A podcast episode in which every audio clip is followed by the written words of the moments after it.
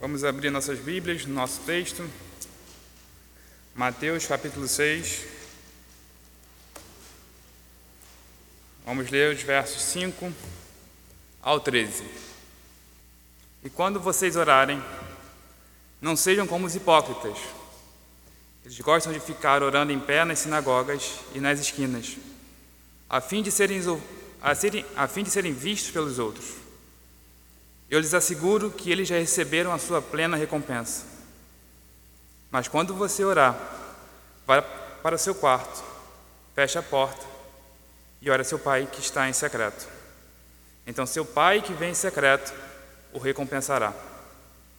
E quando orarem, não fiquem sempre repetindo a mesma coisa como fazem os pagãos. Eles pensam que por muito falar, falarem serão ouvidos. Não sejam iguais a eles, porque o seu pai sabe do que vocês precisam antes mesmo de o pedirem. Vocês orem assim: Pai nosso que está nos céus, santificado seja o teu nome.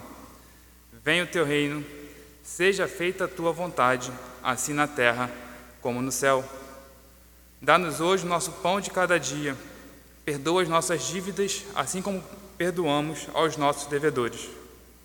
E não nos deixes cair em tentação mas livra-nos do mal, porque teu é o reino, o poder e a glória para sempre. Amém. Senhor Deus, seja conosco nesta manhã, Pai. Ilumina nossas mentes, nossos corações. Nos capacite a ouvir a voz do Teu Santo Espírito nesta manhã para que possamos compreender e entender um pouco mais da Sua vontade, é o que nós te pedimos em nome de Jesus. Amém. Quantos aqui nunca disseram as, as seguintes frases: Se Deus quiser, isso vai acontecer? Ou então, seja feito o que Deus quiser. Quantos de nós não já usamos essas frases no nosso dia a dia? Existem momentos que precisamos tomar uma decisão difícil e não sabemos mais o que fazer. De repente, um rompante de coragem e ousadia, desistimos de pensar, jogamos a toalha, recorremos à sorte e lançamos as palavras: Seja o que Deus quiser. Mas, será que é esse tipo de posição que Cristo está nos ensinando hoje? Na oração do Pai Nosso? No texto, então, bem curtinho, mas vamos dividi-los em duas partes. A primeira parte, seja feita a sua vontade, e a segunda, assim na terra como no céu. Então, crianças, vocês vão pegar a folha de vocês, deixá-la deitada com a parte maior embaixo, vão dividir em três partes. Na primeira parte, vocês vão se desenhar como se vocês estivessem perdidas. Façam um monte de interrogação ao redor de vocês e desenhem um balãozinho de pensamento em cima da cabeça de vocês com a seguinte pergunta, que o pai de vocês vai ajudar a escrever: Qual é a vontade de Deus? Como toda oração do Pai Nosso, vemos que a escolha de Cristo, na ordem das palavras, na ordem das petições, na estrutura, ela é perfeita, ela é precisa. Já vimos como nos achegamos a, a Deus, já vimos a petição para que o nome de Deus seja glorificado e reverenciado pelos homens, já pedimos para que o seu reino venha e se torne realidade tanto nas nossas vidas quanto na história de toda a criação, por meio da segunda vinda de Cristo. Hoje veremos então sobre a vontade de Deus. Bom, vocês já pensaram que de fato permeia os nossos corações? O que de fato, no profundo da nossa mente, no profundo do nosso coração, o que de fato está lá? Quer descobrir então o que passa pelo seu coração? Ouça-se a orar. Se não quiser se gravar, tudo bem, é interessante. recomendo, mas se não quiser se gravar, tudo bem, mas preste atenção, de forma clara, de forma detalhada, as suas palavras, ao que você está dizendo. Reflita sobre o que disse. A nossa oração nos revelará muitas coisas sobre nós mesmos. Então, da mesma forma que podemos conhecer melhor a nós mesmos por, no, por meio da nossa oração, na oração do Pai Nosso, também podemos conhecer melhor o coração de Cristo. O que de fato permeava o coração de Jesus. Nessa oração, ele pede a Deus que seja feita a tua vontade.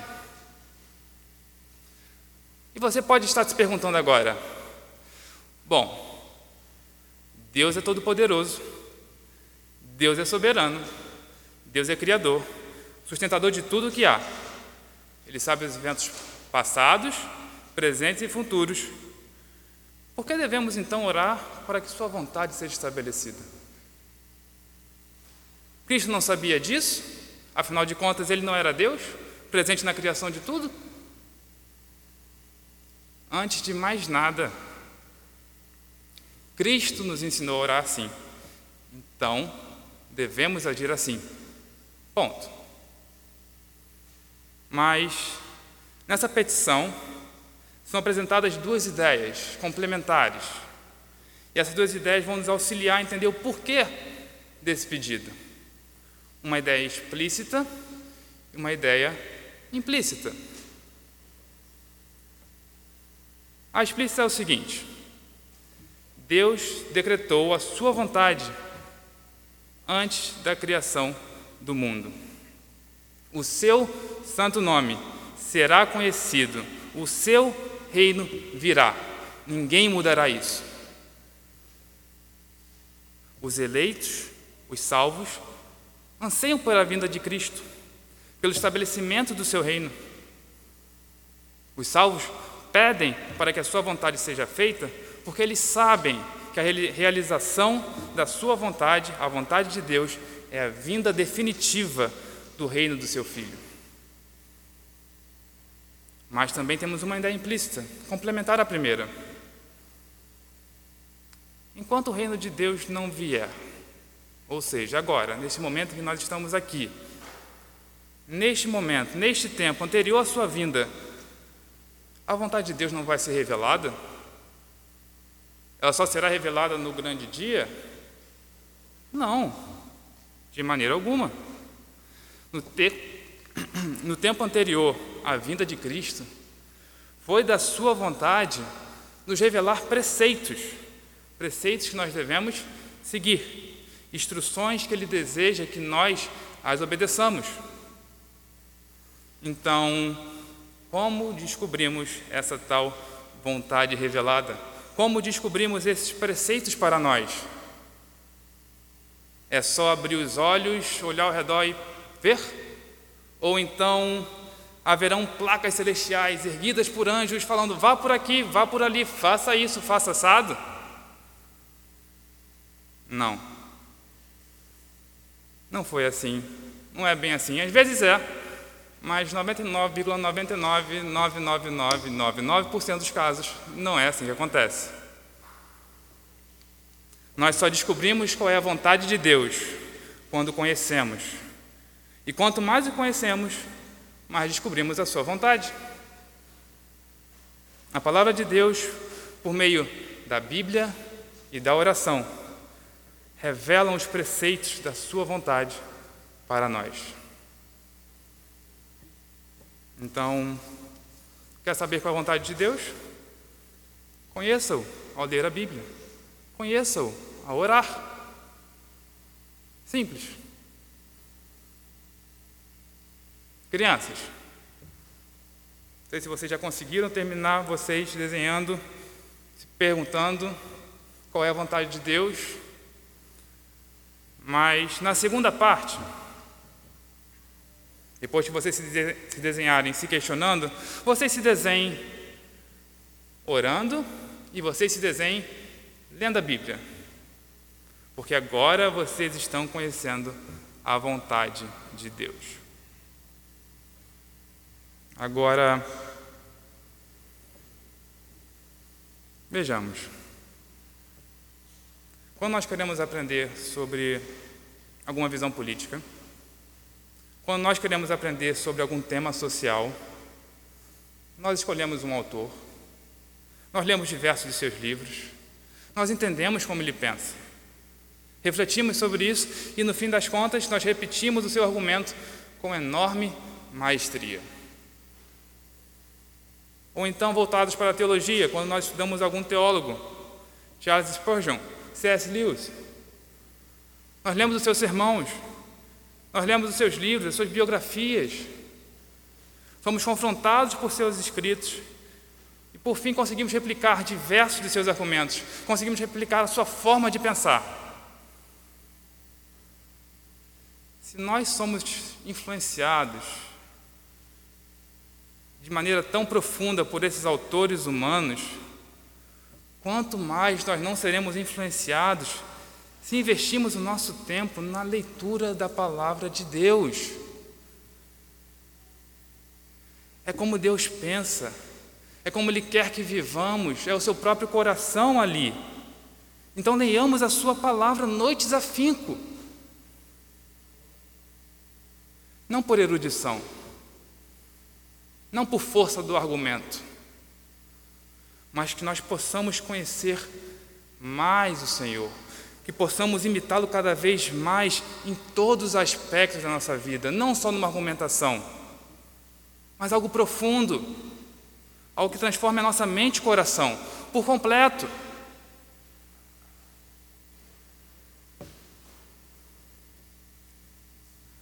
Porém, Eu alerto que existirão momentos,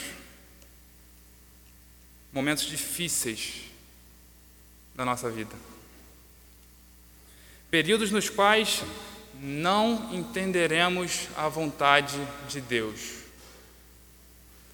períodos que nós busquemos a Sua palavra, períodos que nós dediquemos nosso tempo em oração, nós não compreenderemos a vontade de de Deus. Lutos inesperados, doenças devastadoras, escassez interminável, pensamentos desesperadores rondando as nossas mentes, suicídio, pais ao verem seus filhos mergulhados no mundo, Deus se põe em silêncio. O que fazer? Como entender a vontade de Deus no meio de tudo isso?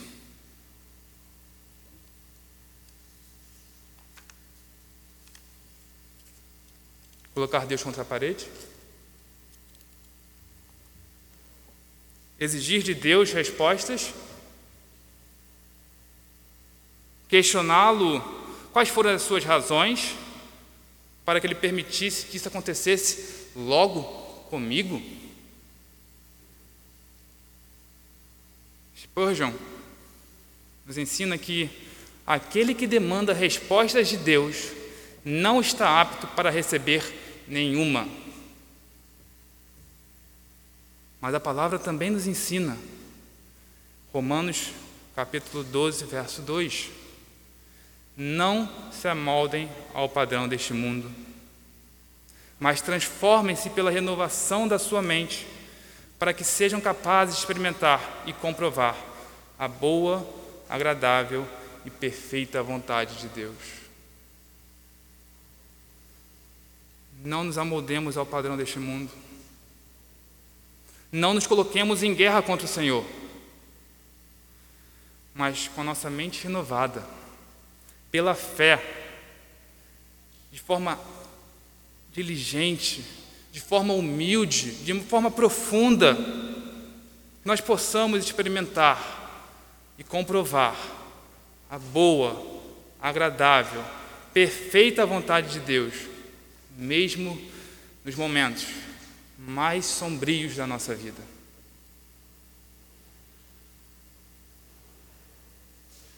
Texto, o texto prossegue clamando a vontade de Deus agora, que em momentos bons ou em momentos ruins, que a sua vontade seja realizada, tanto na terra como no céu.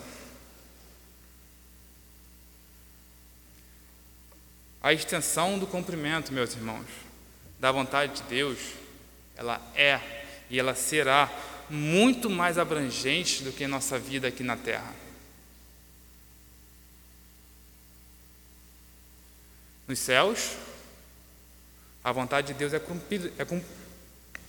Nos céus, a vontade de Deus é cumprida plenamente pelos anjos que o louvam. Servem e adoram a Deus perfeitamente. E um parênteses aqui. Os anjos não ficam, não sei se alguém tem dúvida, mas os anjos não ficam no céu num worship eterno, falando santo, santo, santo, santo, santo, santo, indeterminadamente. Não é isso. Também é isso em parte, mas não é somente isso. O céu é muito maior do que isso. Eles servem e adoram a Deus perfeitamente. Quando nós olhamos aqui para a terra, a vontade de Deus, será que ela não é cumprida? Afinal de contas, os anjos são perfeitos e nós não somos? Não. Aqui na terra, a vontade de Deus também é cumprida. A diferença, porém, é que nos céus é cumprida de maneira perfeita. Na terra ele é louvado e servido apenas pelos salvos, de forma ainda imperfeita. Portanto, quando oramos para que a vontade de Deus se realize na terra, da mesma forma que acontece nos céus, estamos pedindo, estamos pedindo para, que, para fazermos como os anjos. Não sermos iguais aos anjos, mas fazermos como os anjos. Temos obediência total a Deus, devoção profunda a Ele.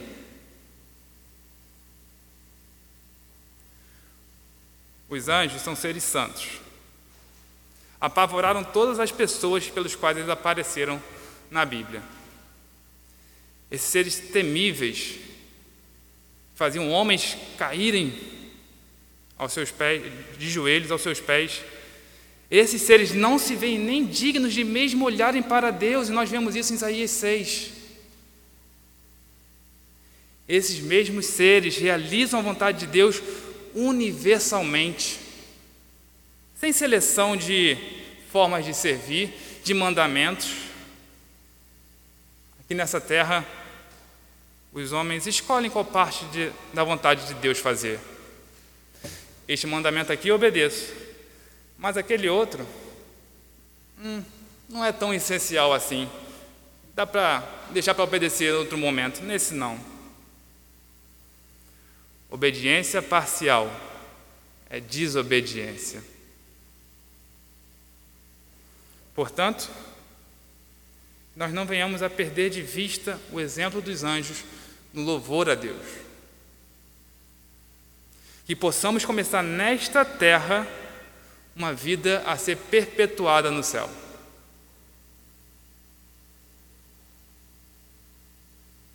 Por fim, crianças, no seu último quadro, vocês vão desenhar no meio dele uma cruz bem bonita.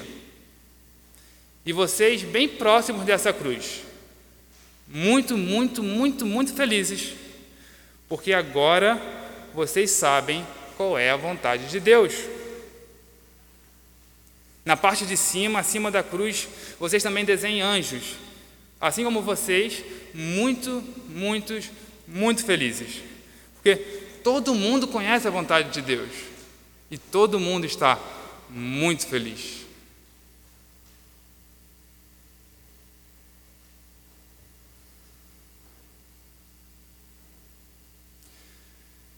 Eu pergunto a todos nós que estamos aqui nesta manhã. Quem de nós pode afirmar que vive a vontade de Deus perfeitamente e a aceita de forma integral.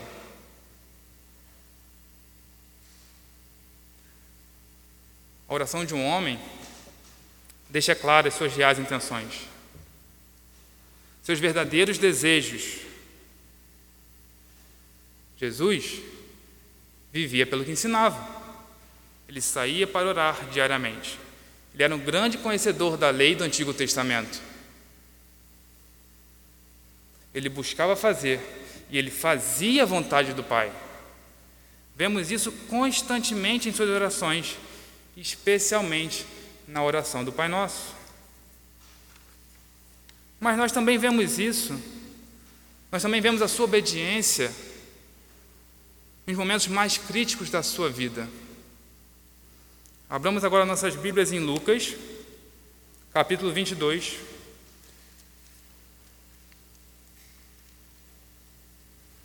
Nós leremos do verso 39 ao 44.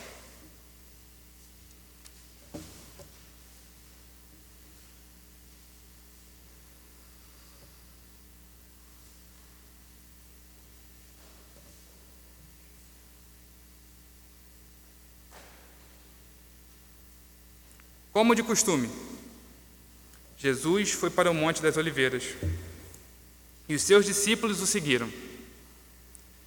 Chegando ao lugar, ele lhes disse: Orem para que vocês não caiam em tentação. Ele se afastou deles a uma pequena distância, ajoelhou-se e começou a orar: Pai, se queres, afasta de mim este cálice. Contudo, não seja feita a minha vontade, mas a tua. Apareceu-lhe então um anjo do céu, que o fortalecia. Estando angustiado, ele orou ainda mais intensamente, e o seu suor era como gotas de sangue que caíam no chão. Cristo viveu a vontade de Deus perfeitamente. Cristo a aceitou de maneira integral.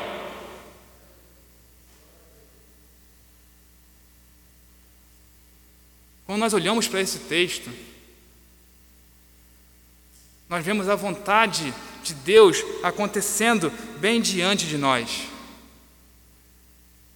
Enquanto ele orava para que a vontade de Deus se cumprisse, Deus enviou um anjo para que o fortalecesse, para que o servisse. À medida que Jesus orava para que a vontade do Pai seja feita, Deus enviava um anjo para que o servisse a vontade de Deus de fazer Jesus glorificado, tanto no céu, pelos seres da terra, quanto seres dos céus, estava se cumprindo. Aleluia! Antes de ir para o Calvário, antes de tomar o nosso lugar para ser punido por Deus, ele estava orando para que não fosse feita a vontade dele, mas a vontade do seu Pai. Ele queria realizar a vontade de Deus não por um rompante de coragem, não por uma falta de alternativa. Não. Cristo sabia o que enfrentaria. Ele sabia que o seu pai iria o esmagar. Ele sabia que precisava ser abandonado por Deus para que nós hoje pudéssemos ser salvos. Era essa a vontade de Deus. Jesus viveu, Jesus morreu, ressuscitou e voltará para que seja feita a vontade do Pai, assim na terra como no céu. E por causa disso, somente por causa disso, hoje nos é oferecido salvação por meio de Jesus Cristo, nosso Salvador pois somente Ele realizou integralmente a vontade de Deus.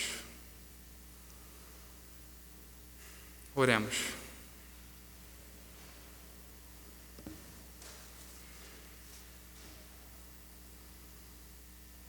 Senhor Deus,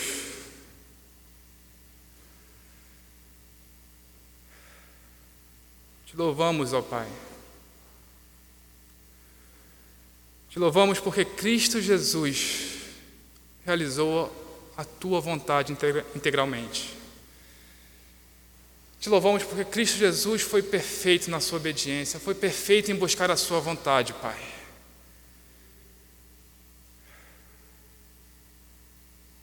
Ah, Senhor, quão grato nós somos por isso, Pai.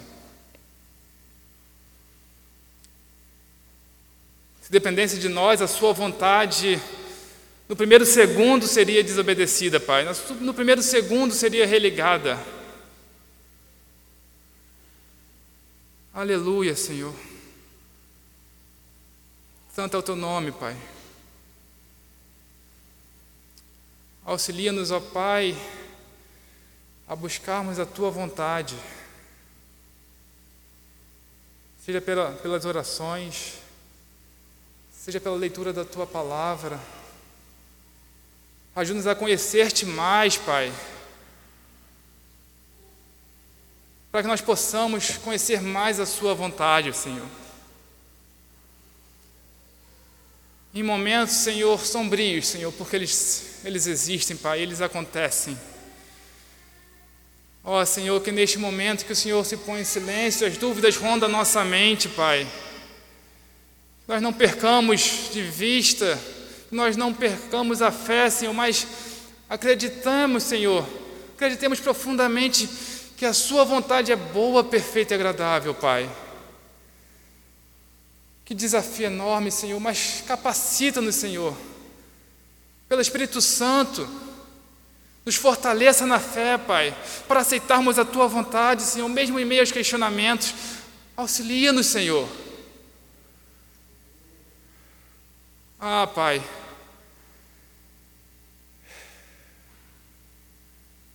Quando olhamos para o Calvário, para a cruz vazia, Senhor, momento de tristeza, de dor, mas nela nós encontramos alegria, porque a Sua vontade foi realizada nela. Cristo foi esmagado, era essa a sua vontade, Senhor. Porque por meio dessa cruz esmagada, por meio desse Cristo morto, Senhor, nós hoje nós podemos ter salvação, paz contigo, ter revelado a sua vontade principal para nós, glorificar o nome de Jesus Cristo em todo momento, para toda eternidade. Nós te louvamos por isso em nome de Jesus. Amém.